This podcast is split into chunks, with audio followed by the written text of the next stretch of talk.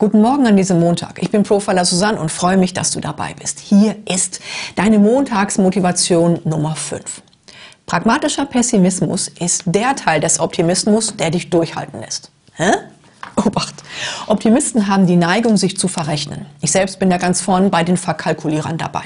Ich meine immer, dass es schneller geht, weniger Aufwand ist und weniger Widerstand erzeugt. Weil ich ja selbst überzeugt bin, glaube ich auch gar nicht, dass jemand damit Schwierigkeiten haben könnte.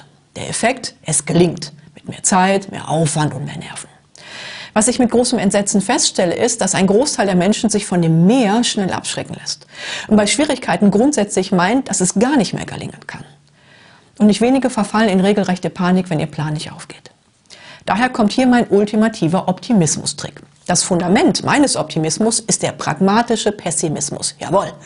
Es ist die Quadratur des Kreises, die die Befreiung bringt. Wann immer ich etwas angehe, kommen mir ein paar eigene Bedenken und auch ein Haufen Bedenkenträger in die Quere. Anstatt mich nun mit miesen Gefühlen herumzuschlagen, setze ich mich ruhig hin und denke mir das Worst-Case-Szenario und den absoluten GAU zu Ende. Was passiert wirklich, wenn ich den Job verliere?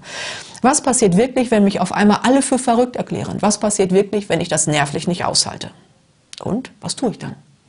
Das denke ich mir bis zum bitteren Ende aus. Und das ist es, was Pessimisten nie tun. Sie denken nur bis zum miesen Gefühl und bleiben dann stehen. Ich gehe weiter bis zum bitteren Ende, hindurch und damit heraus aus der Misere auf einen neuen Erfolgsweg. Und weil ich mich da so lange festbeiße, bis ich eine befriedigende Lösung für das schlimmste Szenario gefunden habe, schreckt es mich nicht mehr. Mein Tipp in Sachen Optimismus lautet pragmatischer Pessimismus.